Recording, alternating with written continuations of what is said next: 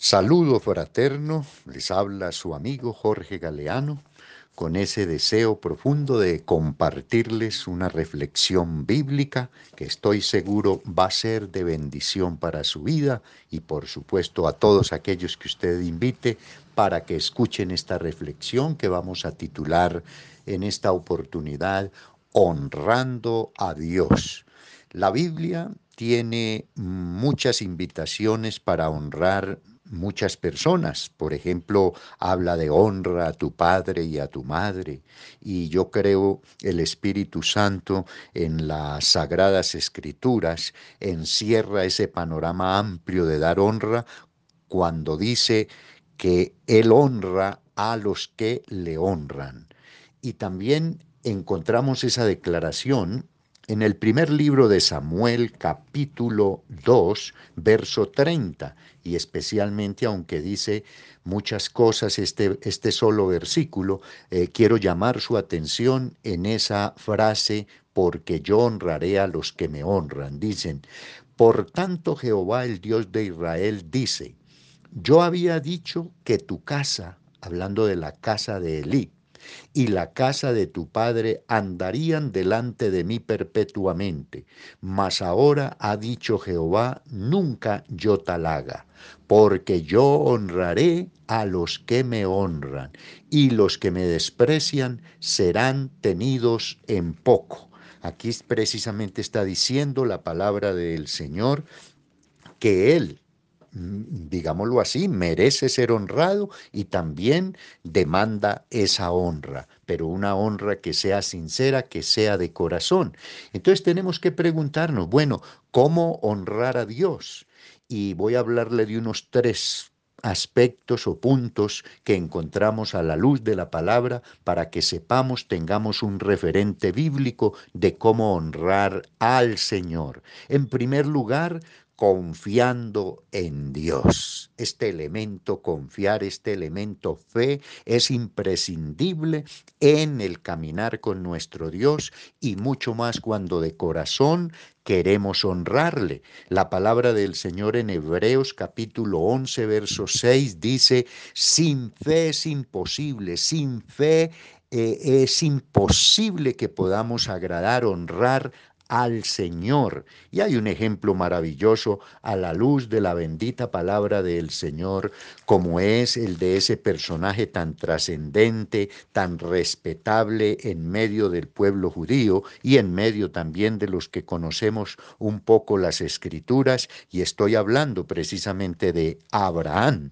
Con aquel personaje o con aquella persona inició Dios el pueblo de Israel.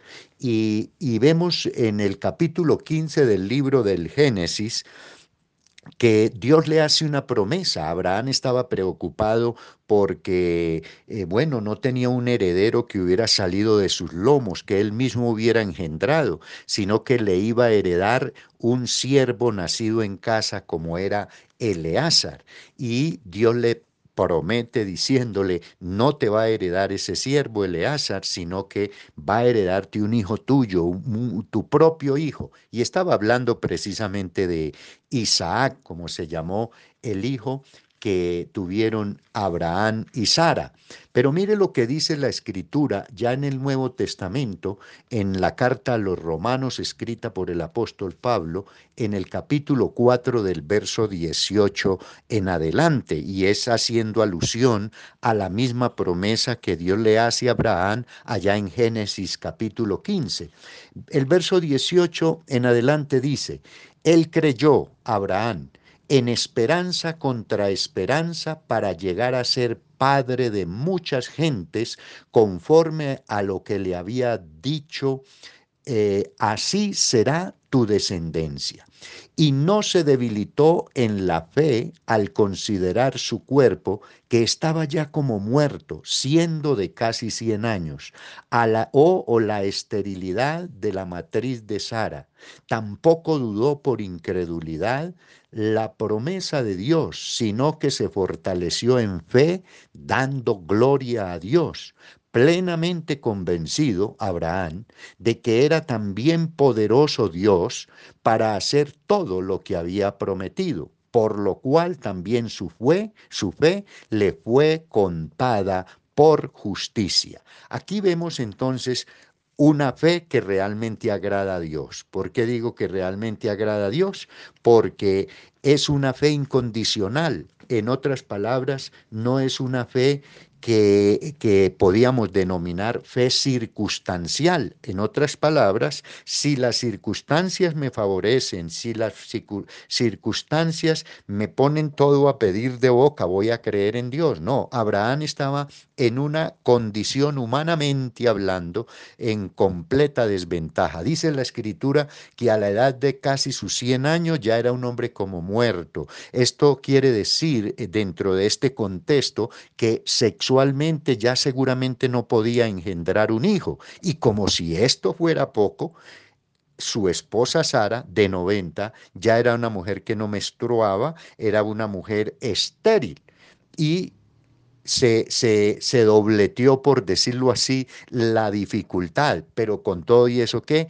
Abraham siguió creyendo. Y esta es la fe que realmente honra, glorifica, exalta el nombre bendito de nuestro Dios.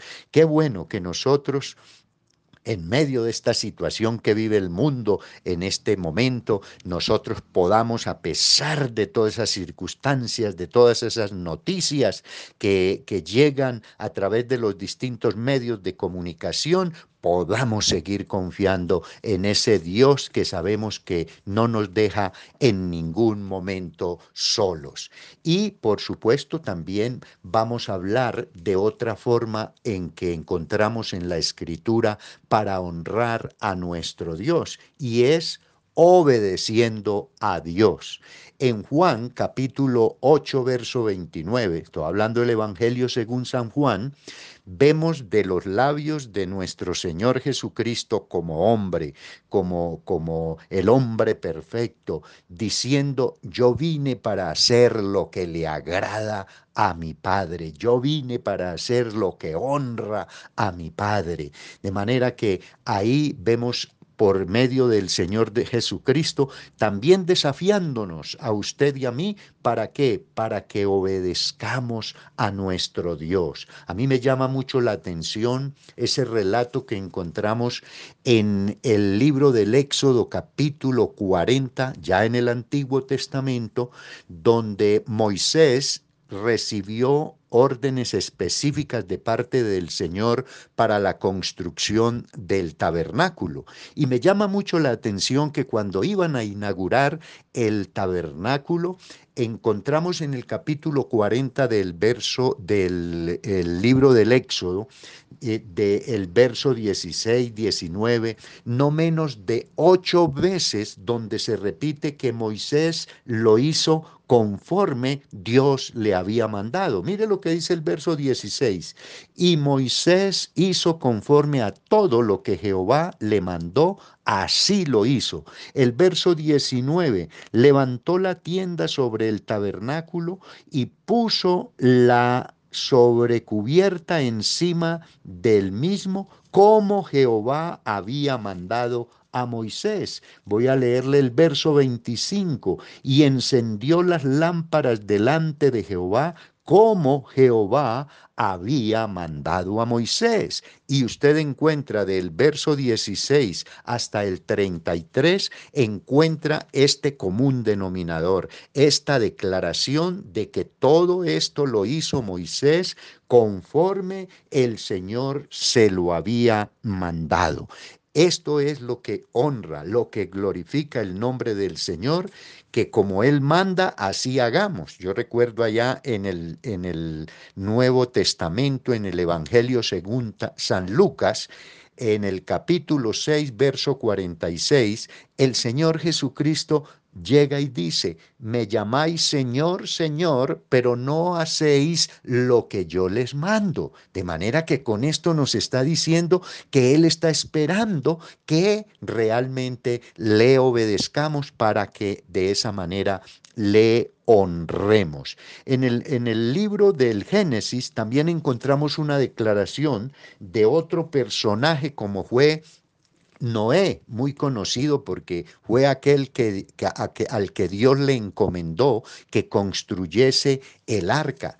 Y, precisamente eh, dentro de esas instrucciones tan específicas que Dios le da para construir el arca, después de que termina esa construcción, en el capítulo 6, verso 22, dice la palabra del Señor. Estoy hablando de lo que dice el libro del Génesis, el primer libro de la Biblia. Y lo hizo así Noé, hizo conforme a todo lo que Dios le mandó.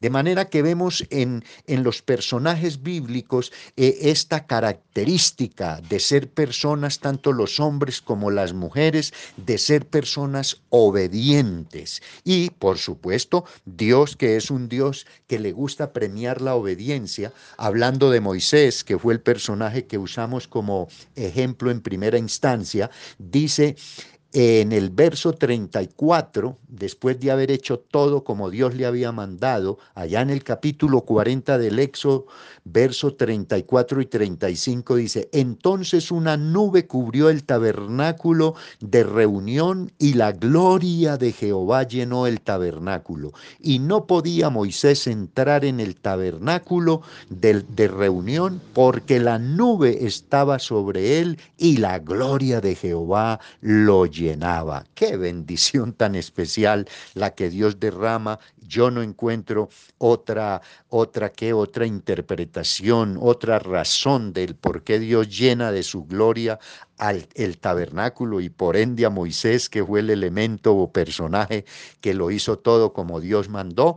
Yo no encuentro otra razón sino esa, de que hubo obediencia. Dios va a premiar tu obediencia. Dios va a premiar mi obediencia. De manera que obedezcámosle al Señor. Y por último, siendo generosos. Esta es otra característica muy importante que debemos de tener en cuenta para que el Señor sea honrado. En el libro de los Proverbios, yo creo que esto lo aprendió Salomón de, de su padre David, el rey David, eh, vemos en el libro de los Proverbios que Salomón precisamente eh, dice en el capítulo 3, versículo 9, Honra al Señor con tus bienes y tus premicias, y serán llenos tus graneros y tus lagares de mosto. Esto es ya la bendición. ¿Por qué? Por honrar al Señor, por agradar al Señor. Y mire el rey David en el primer libro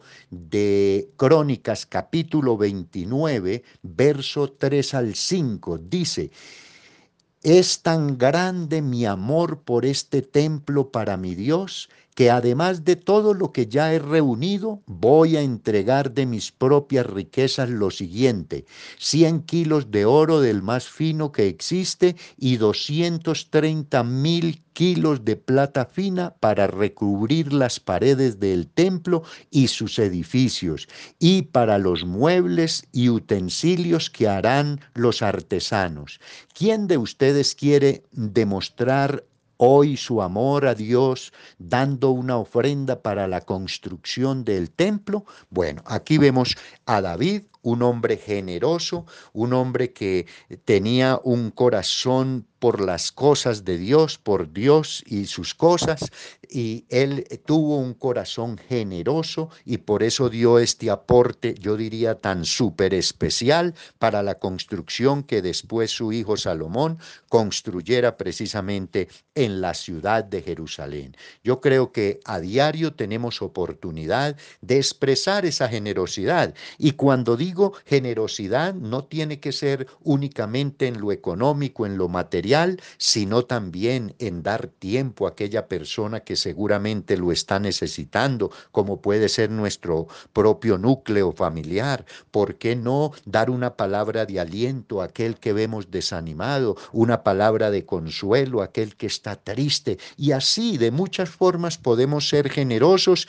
y la palabra del Señor nos asegura que de esa estamos honrando al Señor. ¿Está usted honrando al Señor? le felicito. Tenga en cuenta estos tres principios, que seguramente hay muchos más en la Biblia, pero con estos tres que tengamos en cuenta vamos a glorificar el nombre del Señor. Oremos. Padre, gracias por poder aprender de ti a través de tu palabra y saber cómo honrarte. Señor, en tus manos coloco todos y cada una de aquellas personas que escuchan esta reflexión juntamente con los suyos. Señor amado, gracias por que podemos honrarte y con ello también, como dices tú en tu palabra, nos honrarás. En el nombre de Jesús. Amén. Gracias por escucharme. Le habló su amigo Jorge Galeano y me resta decirle que la paz del Señor sea con usted ahora y siempre.